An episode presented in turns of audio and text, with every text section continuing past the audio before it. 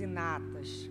Quando a gente pensa nessa palavra, né, de ideias inatas, o que, que vamos trazer assim, que nos venha a ideia para que possamos fazer um estudo, mesmo que simples, mas que todos nós tenhamos fácil compreensão, buscando situações que com certeza já vivenciamos em nossas vidas. Principalmente aquelas impressões de déjà vu, né? Ah, parece que eu já conheço isso, parece que eu já vivi isso, parece que eu já passei por aqui. Fica aquela sensação que eu já conheço essa pessoa, eu não sei explicar. Fica, um, fica na ponta da língua e não sai, né? Assim que a gente diz.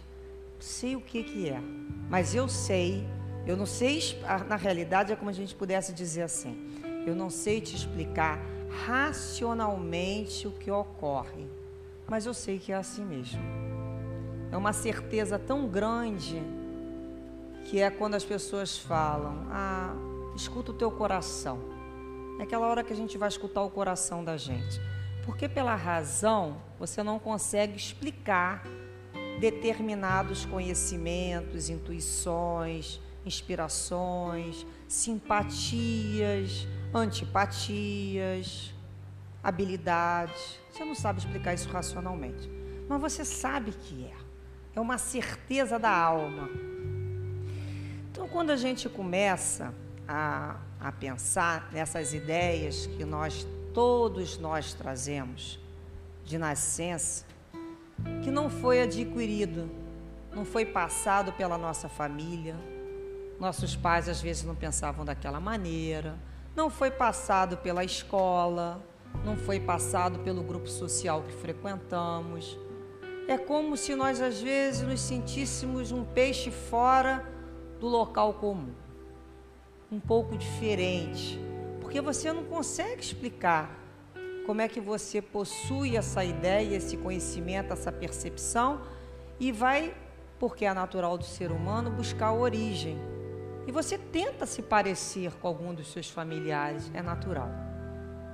E você busca até que você vai entender pela doutrina espírita a questão das reencarnações.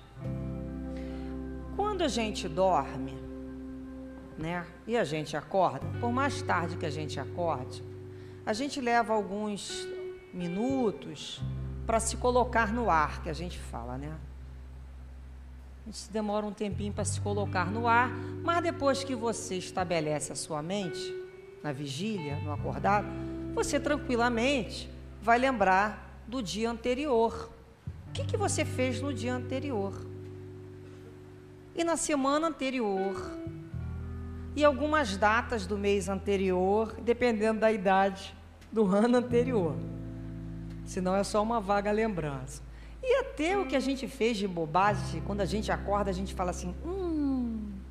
A gente não quer nem lembrar, né? Mas aquele hum que a gente faz revela que a gente lembrou, por mais que tenha tentado dormir, ou que tenha tomado um remedinho para apagar, ou qualquer outro tipo de substância, vai acordar e vai lembrar. Eu posso me lembrar de cenas da minha infância, por mais longa que ela tenha sido, mais antiga.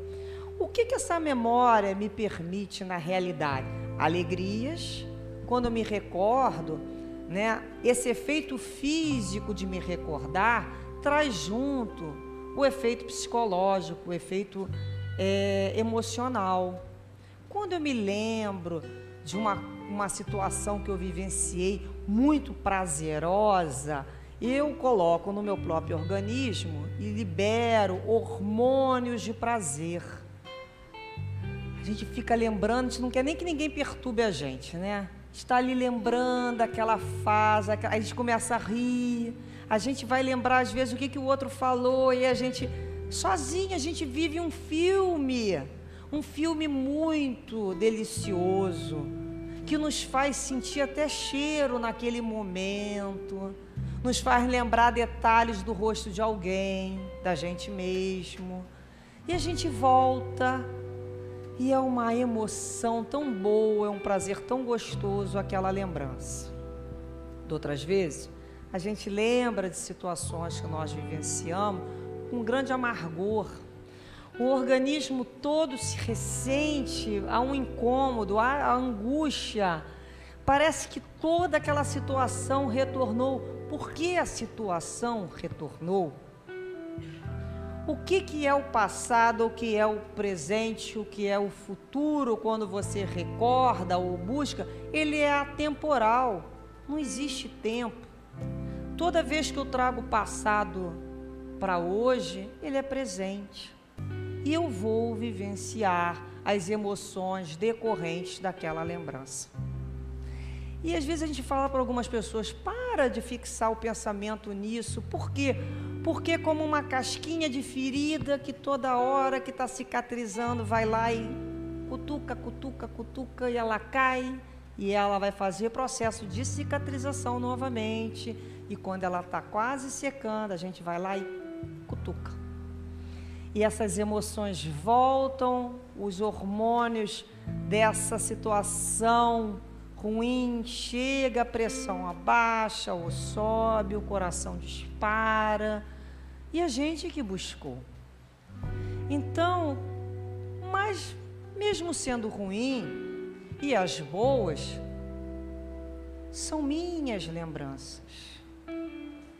São as minhas memórias, é a minha história. Por mais que eu viva por mais que eu durma, por mais que eu corra, que eu coma, que eu beba, são minhas histórias, são minhas memórias. Elas estão comigo. E é isso que caracteriza a minha individualidade. O fato desse concatenamento de fatos e de situação. Foi concatenado. Porque se eu acordasse hoje sem me lembrar de ontem, ou de uma coisa muito triste que eu vivi há alguns anos, não seria eu. Porque quando eu olho para minha foto de criança e vou vendo as outras, eu vivi. Todo esse atrelar de fatos dizem para mim que sou eu mesmo. Não teve interrupção. Sou eu vivenciando dia a dia situações, resolvendo situações, resol dando resoluções boas, mais acho que eu podia e sabia dar naquele momento. Nos lembra o título de um livro de Pablo Neruda, né, que diz: Confesso que vivi eu confesso que vivi. A vida de cada um. Então, esse, esse, essa engrenagem, essas ligações desse grande trem com seus comboios, é que me dá certeza que sou eu mesmo. Fui eu que fiz isso? Foi. Fui eu mesmo que fiz isso. Puxa, eu falei aquilo, é? Falou. Fui eu mesmo que falei. É, mas tem um tempo. É, mas fui eu fui eu que fiz, fui eu que falei, fui eu que disse. Essa sou eu também. Então, nós vamos começar a lembrar que, da mesma forma que eu acordo hoje, trazendo o meu ontem muito claro na minha memória, eu sou uma alma que, quando reencarnei, não nasci, o meu corpo nasceu novinho, o meu corpo nasceu sem ruga, o meu corpo nasceu às vezes até sem manchinha. Mas o meu espírito não foi criado naquele momento. Ele trouxe, como hoje trouxe o dia de ontem, a minha encarnação atual traz todas as minhas bagagens anteriores, que eu fui coletando nas diversas vidas que vivi sem juízo de valor, por enquanto, eu confesso que vivi muitas, muitas e muitas vidas.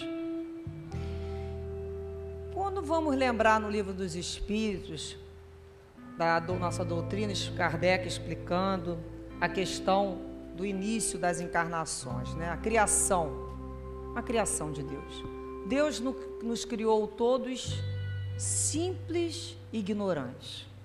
Todos, sem exceção, sem exceção, realmente, simples e ignorante. Esse é o início, com um objetivo, que é atingir a perfeição. Então você nascer, cria simples e ignorante para atingir um estágio que poderíamos colocar bem na vertical de progresso, de perfeição. Perfeição de quê? Perfeição total de inteligência e no campo moral. Esse é o objetivo da alma que foi criada, simples e ignorante para atingir essa perfeição. E esse ato entre a criação e a finalidade principal de uma alma, o que ocorre nessa escada de Jacó, se poderíamos colocar assim? É uma é um crescer, é um progresso, é um vivenciar realizando conquistas. Através de quê? Muito trabalho, muito sacrifício, muito esforço, muito choro às vezes, muita renúncia. E o que, é mais certo que vai acontecer nesse processo de ascensão do espírito? O mais certo é que esse espírito vai errar muito, né? Eu acho que sim. Porque como é que a gente aprende? Se não tentando, tentando fazer, muitas das vezes sem, numa encarnação, alguém que nos direcione. Às vezes as pessoas dizem, sempre tem alguém, mas às vezes esse espírito não tem uma maturidade suficiente para perceber os insights da vida. Quem já trabalhou com criança ou tem criança em casa, percebe que às vezes a gente vai falando, falando a mesma coisa, a mesma coisa, o mesmo ponto. E um dia ela faz, ela está matura para ser alfabetizada e pega aquilo com uma facilidade. Não foi de um dia para o outro.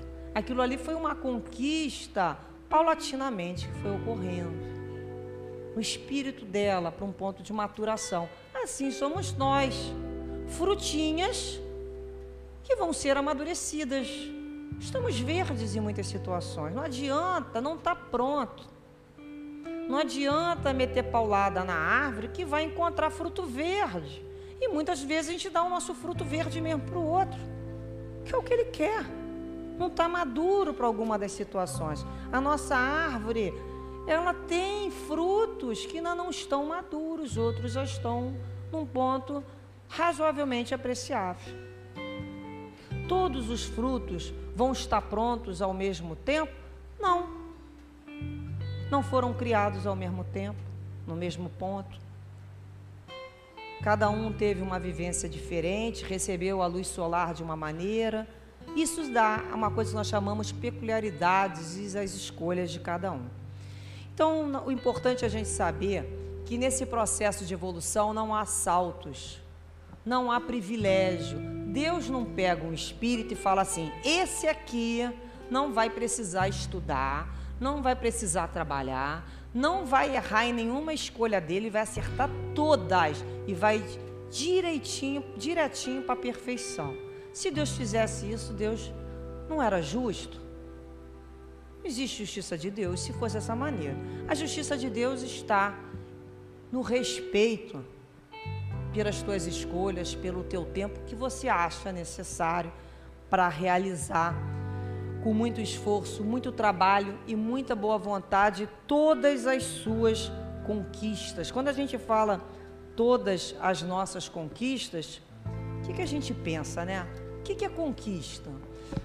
Eu vejo assim: você, quando quer realizar um curso, vamos botar um curso, uma faculdade. Alguém vai numa faculdade, escolher uma matéria para estudar, tem lá uma grade, né, um currículo, que te oferece uma série de matérias para você escolher. Você escolhe aquilo ou que você precisa estudar porque você tem uma grande dificuldade, ou você escolhe uma que você não está querendo ter trabalho nenhuma, que você tem muita facilidade, ou você escolhe uma coisa que você não conhece, porque você está naquele momento curioso de coisas novas. Enfim, as suas escolhas vão funcionar em relação às tuas motivações. As suas motivações não são as minhas motivações, nem do seu vizinho.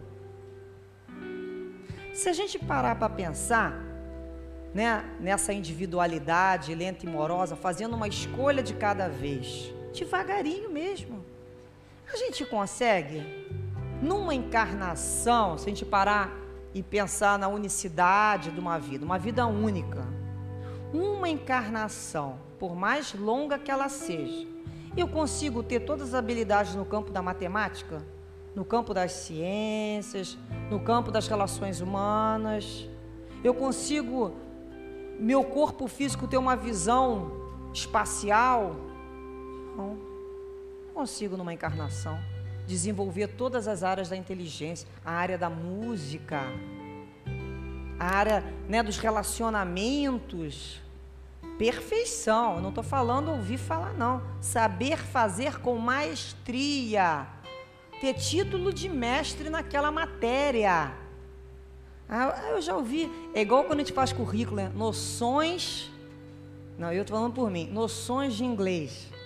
Noções, duas, três palavras. Eu botava noções, duas, três palavras. Para mim, ó, estava enganando quem, né? Quem lia aquilo ali, noções, bem noçõezinha mesmo.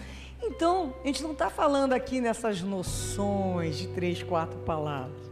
Conhecimento profundo de qualquer área, na área comercial, numa área industrial, na área é, da educação, na área da saúde, mestre no assunto. Uma encarnação, não há condições. Não há condições. O que, que vai acontecer se a criatura achar né, que ela pode dar conta de carregar esse, esse andor pesado?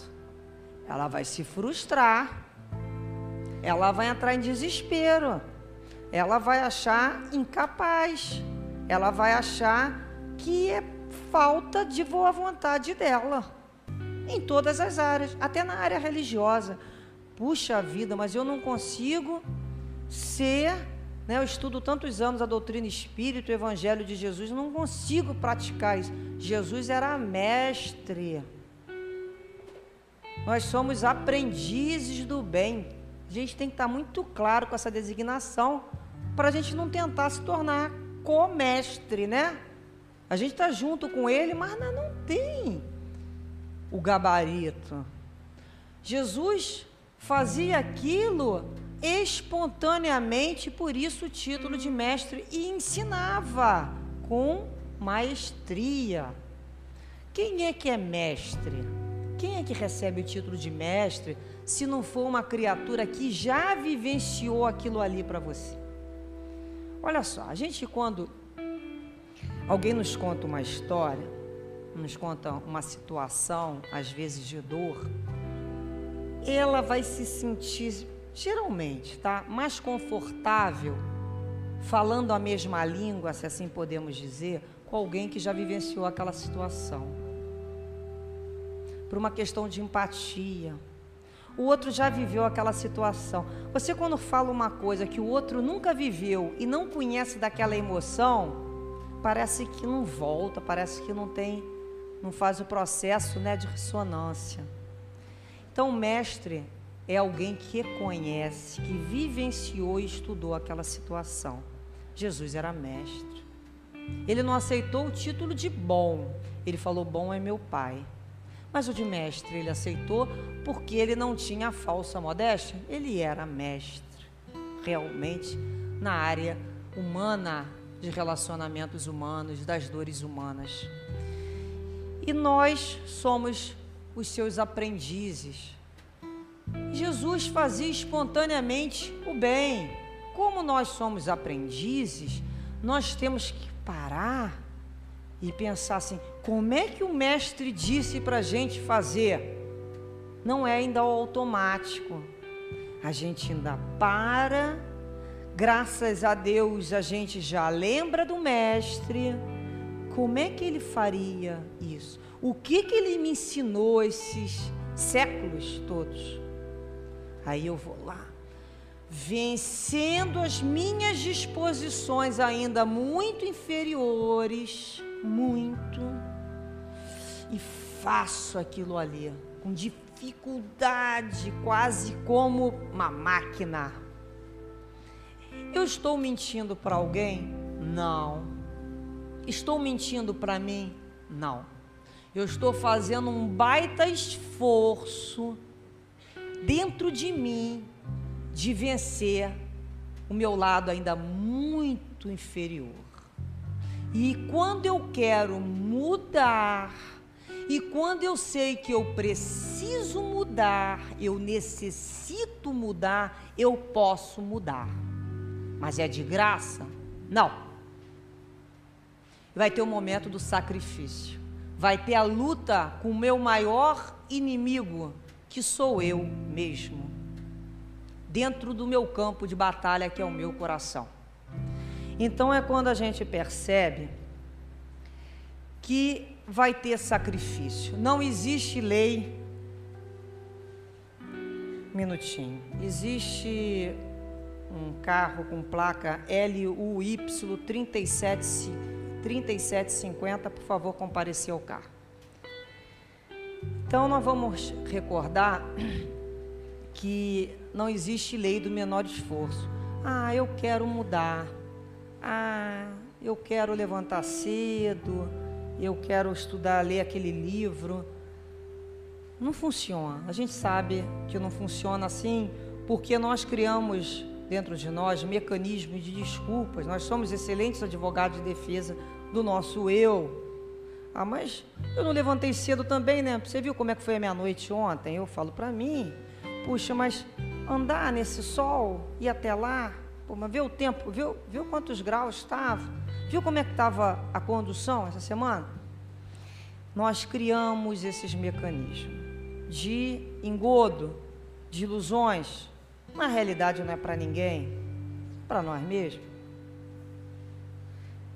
Então é o momento que a gente resolve meter mãos à obra e lembrar que vai ter sacrifício. Não tem como comer gemada sem quebrar ovo.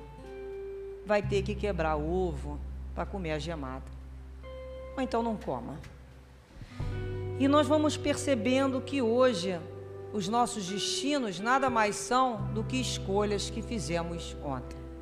Hoje nós colhemos o que plantamos ontem. Coisas boas, coisas ruins, coisas indiferentes, mas são as situações que nós mesmos demos causa. E não existe a situação de não fazer escolha.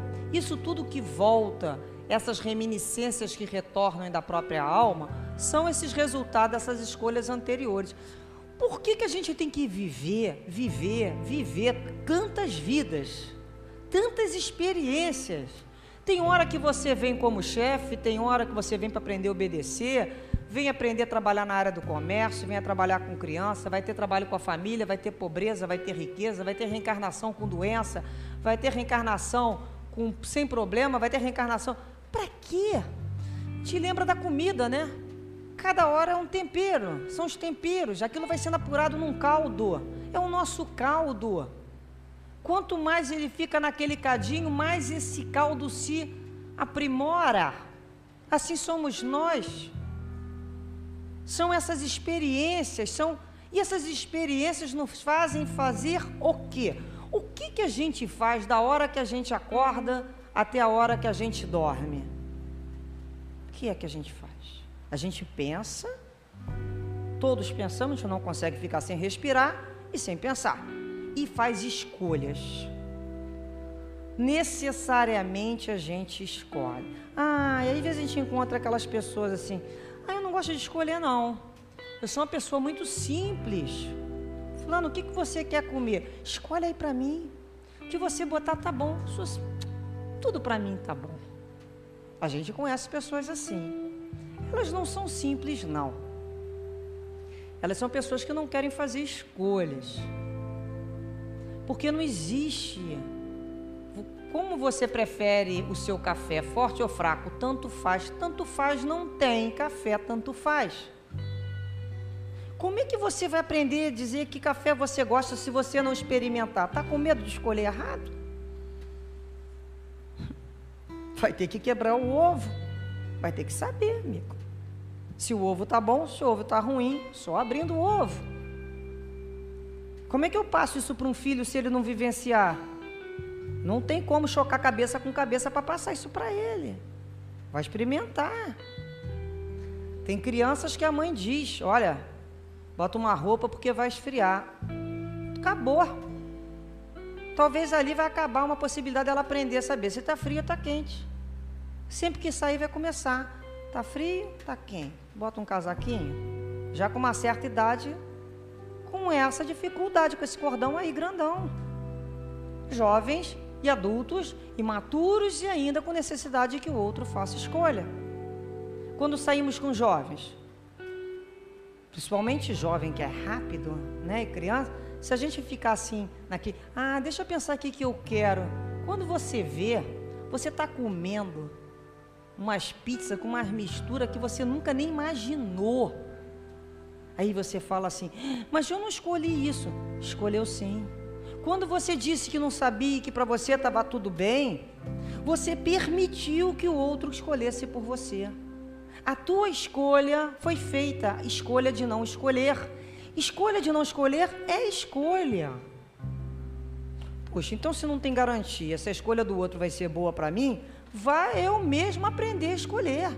Eu vou errar? Ah, vou errar muito. Vou comer muito feijão temperado para um dia eu descobrir que eu gosto de feijão sem tempero. Mas eu tenho que fazer isso. Porque se eu não aprender a fazer escolhas pequenas, como é que eu vou fazer escolhas grandes? Escolhas realmente importantes para o meu espírito. Então, é se comprometer, é assumir responsabilidade. Não tem como o outro saber por mim. Não tem como andar na vida com os pés do outro. É quando a gente começa a assumir essas situações e pensa assim: puxa, se eu já escolhi tantas outras vezes, em outras encarnações, por que eu esquecia? Vou ter que lembrar tudo de novo. Ainda bem, eu costumo dizer ainda bem que eu esqueci, porque lembrar de umas semanas atrás para mim já é muito doloroso. Eu imagino ter como Leon Denis teve o privilégio de recordar das antigas reencarnações.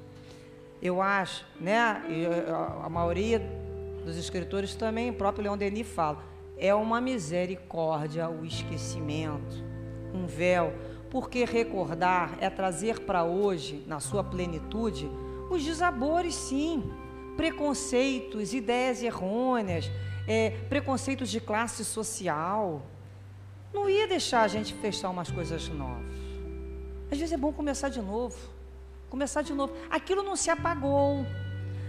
Quando a gente percebe por que, que aquilo não se apagou? Porque quando você vai reencarnar, né, o espírito, qual é o laço que liga o espírito ao corpo físico? É o perispírito, é um corpo fluídico. Ele é o verdadeiro arquivo das minhas vidas.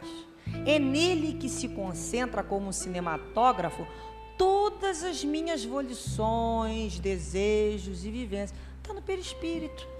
Imaginem uma filmadora fazendo assim, passando aqui rapidinho e fechou. Eu, sem olhar esse filme detalhadamente, eu não sei dizer quem se encontra na cadeira X atrás não sei quem. Não sei. Mas se eu pegar esse filme que eu passei pela filmadora, botar numa televisão e observar, olha ali quem estava ali. Olha ali essa situação que eu não reparei. O que, que a gente quer dizer com isso? Charles Richer disse que tudo que nós vivemos, que de alguma maneira nos foi impressionado e sentido, mesmo que nós não tenhamos nos dado conta disso, ficou gravado. Ou seja, eu botei o olho aqui em todo mundo e não gravei o rosto de todo mundo para mim. Se eu fechar os olhos agora, eu não me lembro.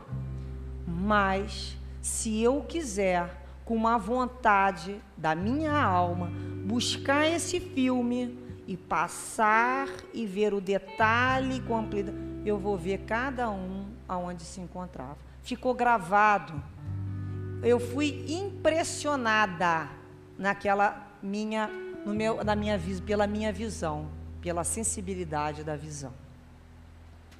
Então, tudo que foi vivido ficou gravado, os cheiros, as sensações, as emoções foram gravadas. Então, esse perispírito, ele traz esse arquivo. O perispírito ele vem numa vibração intensa.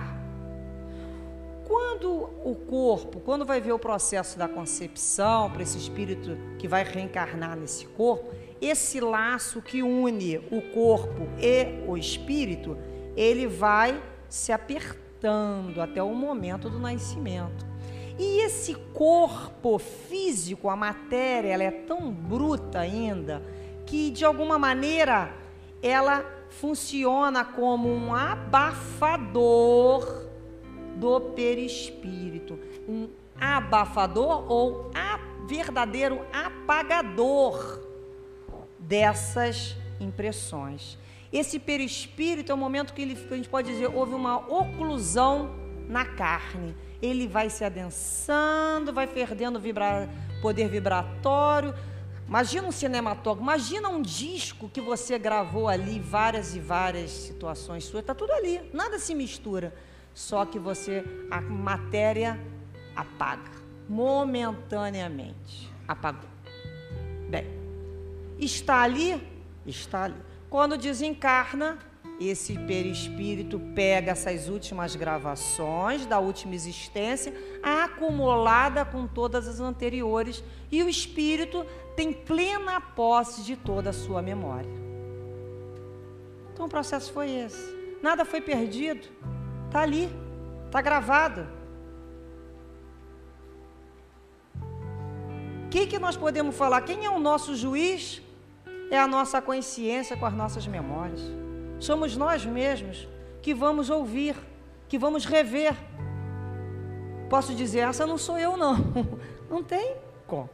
E de alguma maneira, eu vou permitir durante a minha, por mais que ele esteja, houve a oclusão na carne, isso vai sair, essas impressões vão sair de alguma maneira. São as minhas simpatias, são as minhas antipatias que eu tenho, são aquelas, aqueles momentos que eu assimilo com muita rapidez, são as minhas ideias inatas que eu trouxe.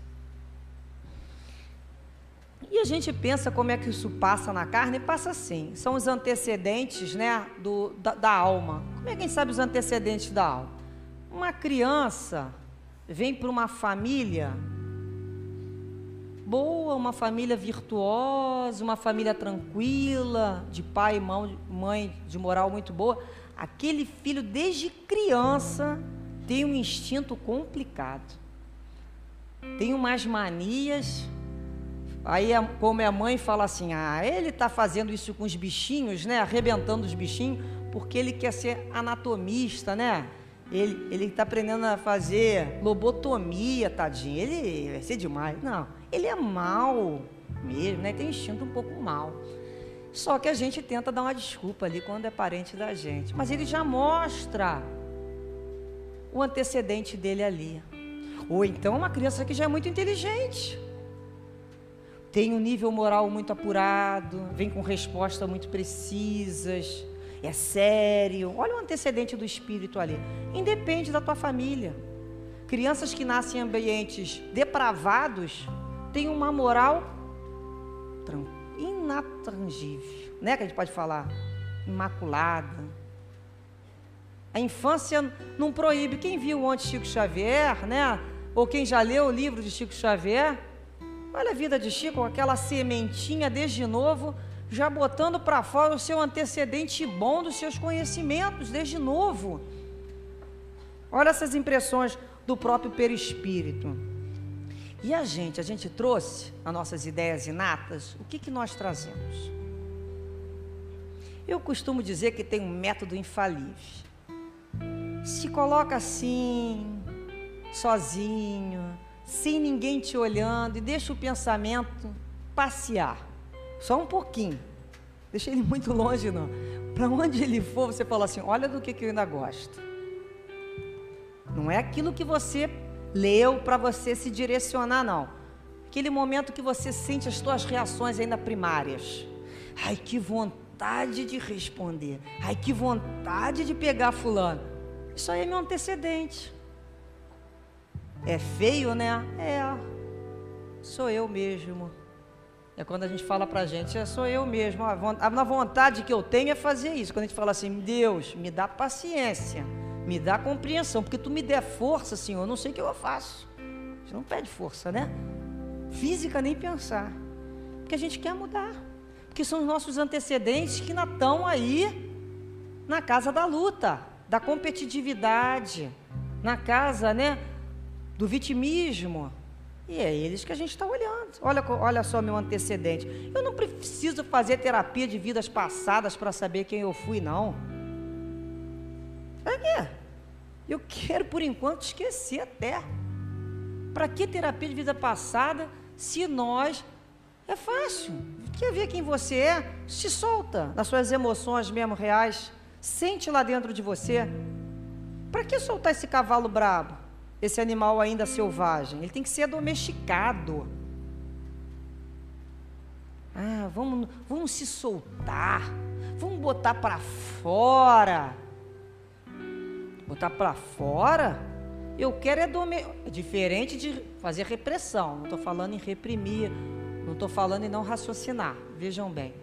Eu estou falando em aprender a fazer escolhas eu quero continuar reagindo dessa maneira quando sou acionada para ter como consequências próprias do meu ato? Não. Eu já descobri que quando um fala e o outro discute, aquilo não acaba bem. A briga não é bom nem para quem ganha.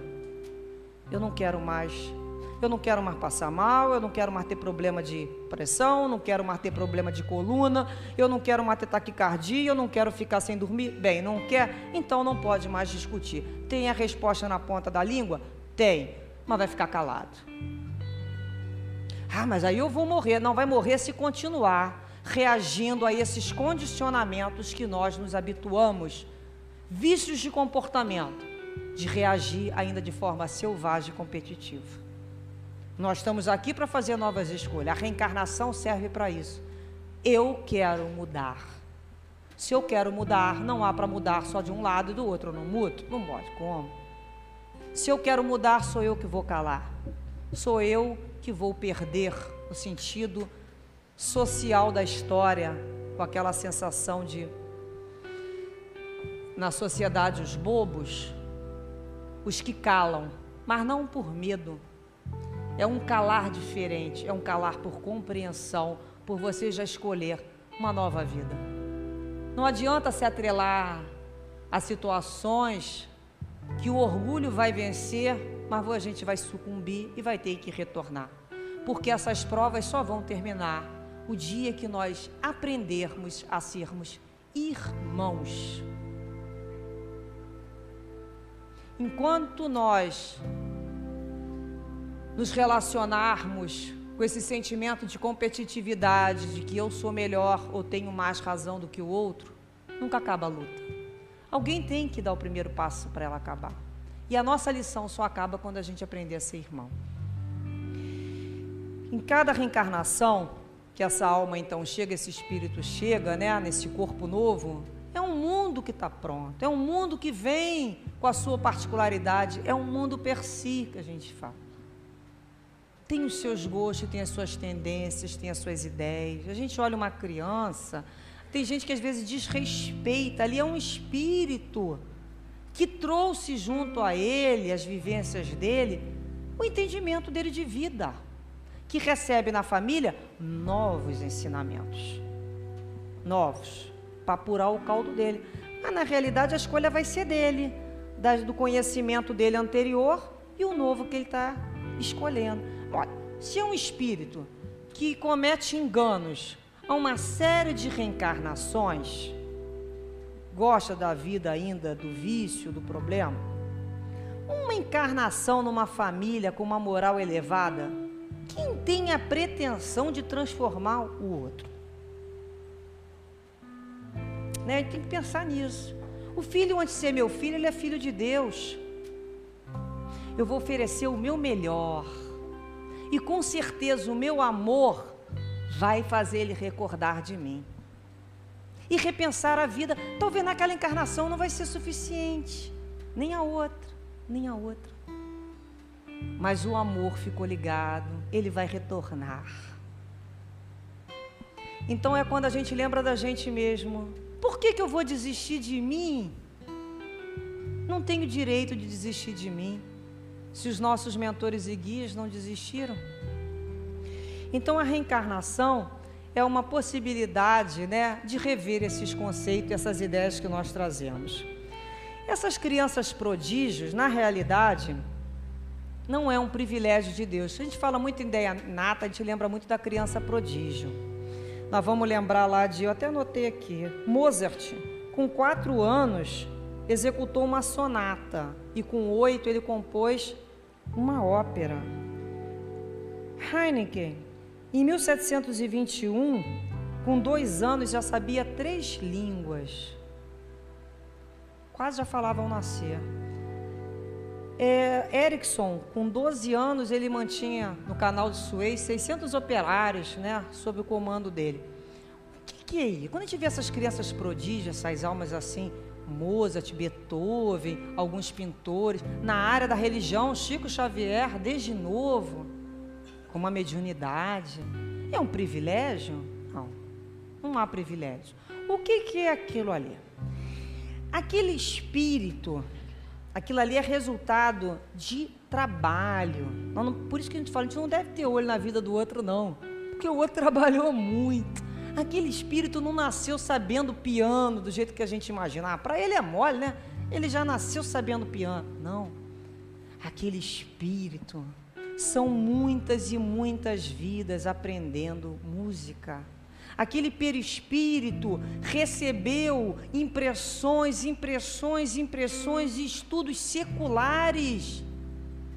Marcou profundamente aquele perispírito a ponto de automatizar o processo. Enquanto que alguém me bate aqui e eu automaticamente viro o braço assim ainda, o outro é automaticamente bom. Ele não tem que parar assim, o que que Jesus me ensinou? Não, ele já está automaticamente bom de tanto que ele já vivenciou e exercitou. Olha, vamos tirar a área de música, um pianista. Nós sabemos que no mínimo são sete anos para se aprender lá alguma coisa de piano. Mas o resto da vida tocando piano, que o músico que gosta da arte, ele vai tocar piano a vida inteira. Ele vai desencarnar. Para onde, como espírito, quando ele tiver como espírito errante, buscando as sociedades que lhe são afins, para que grupo ele vai se dirigir? Ele vai se dirigir para o grupo dos músicos, onde ele vai ter afinidade, e vão continuar estudando a música celeste. E ele retorna para quê?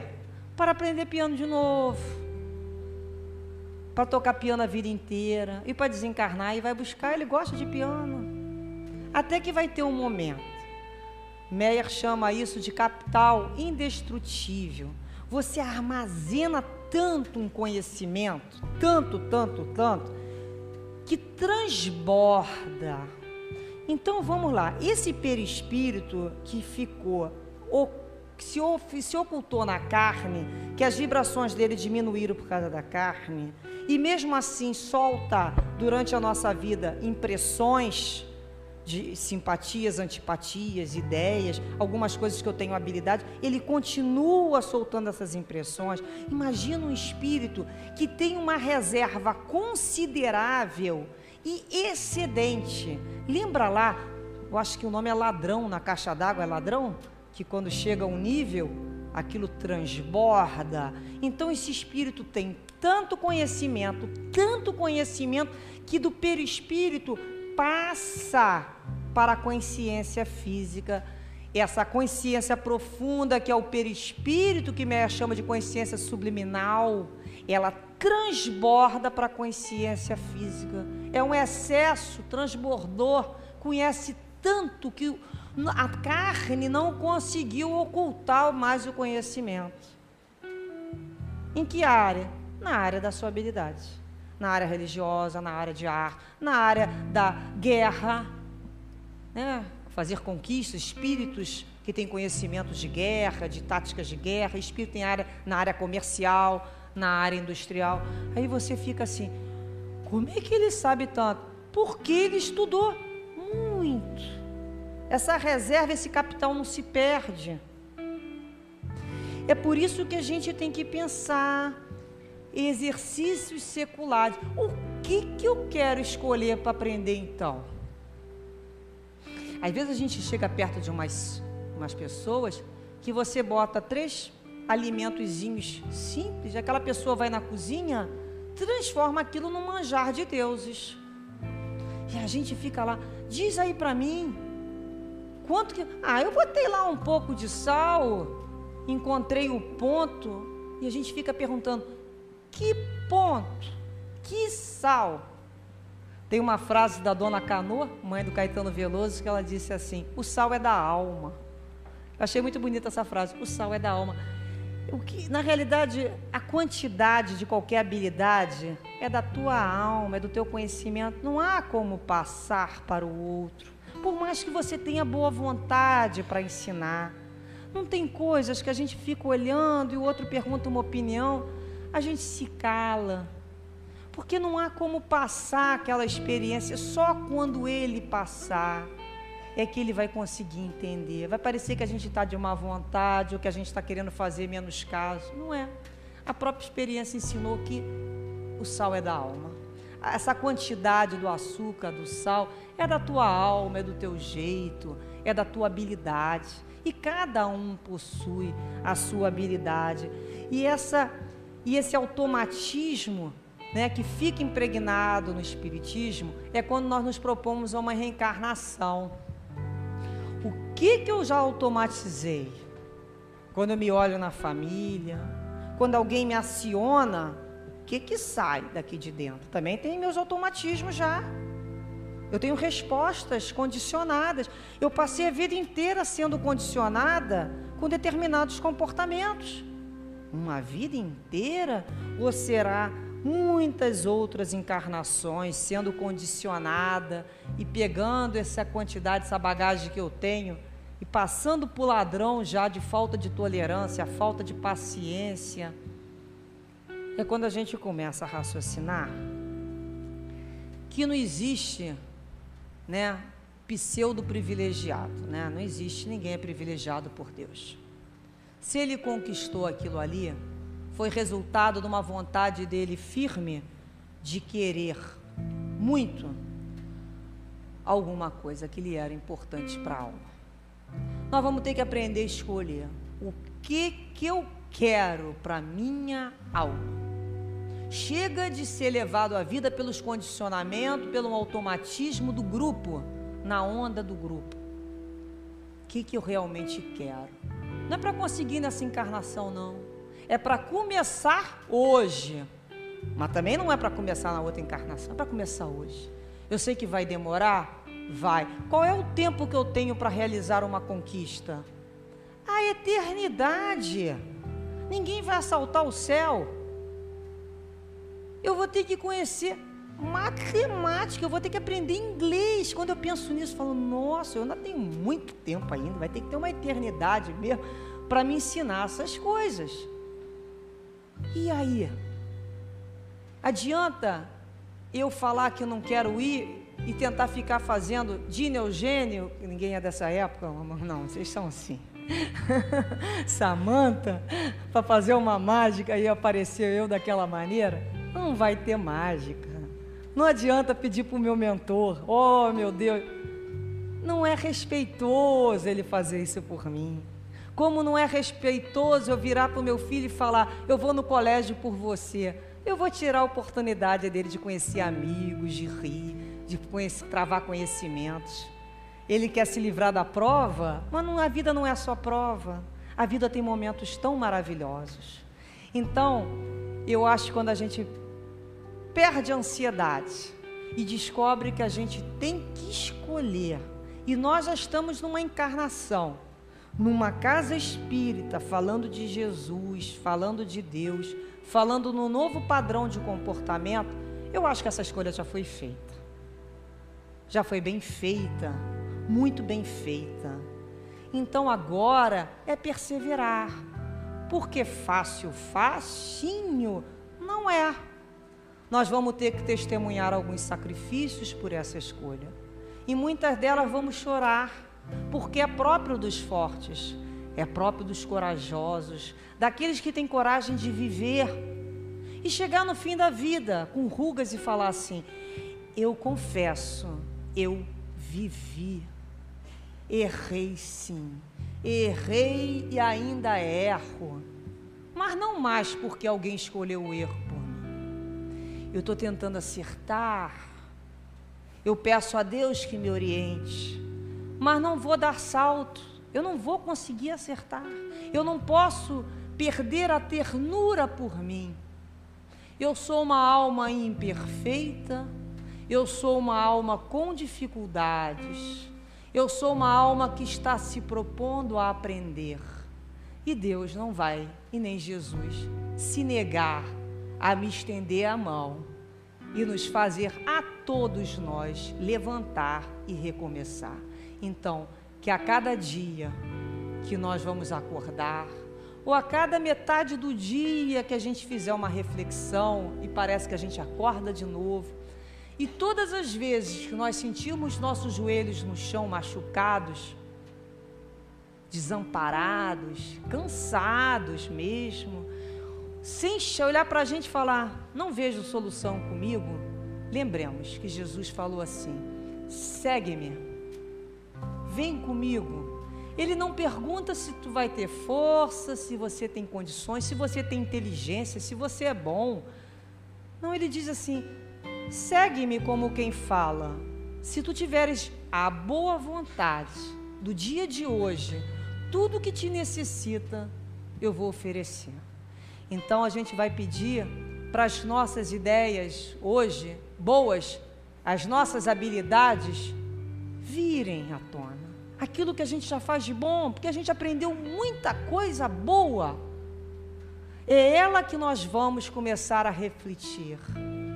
E algumas outras a gente vai falar assim: olha, tu me serviste como aprendizado, mas agora eu te substituo.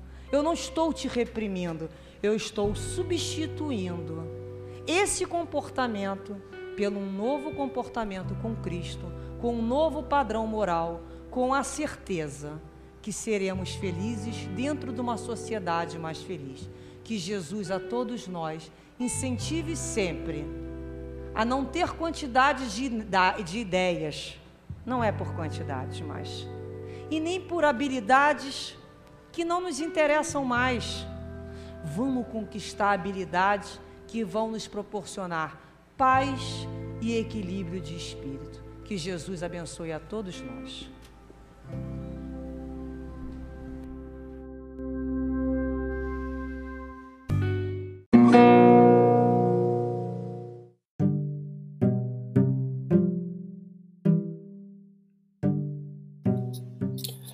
Este é o podcast Maristela Santos, Reflexões Espíritas.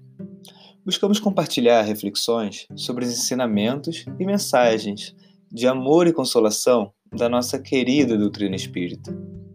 Nesse podcast, desenvolvemos dois programas principais.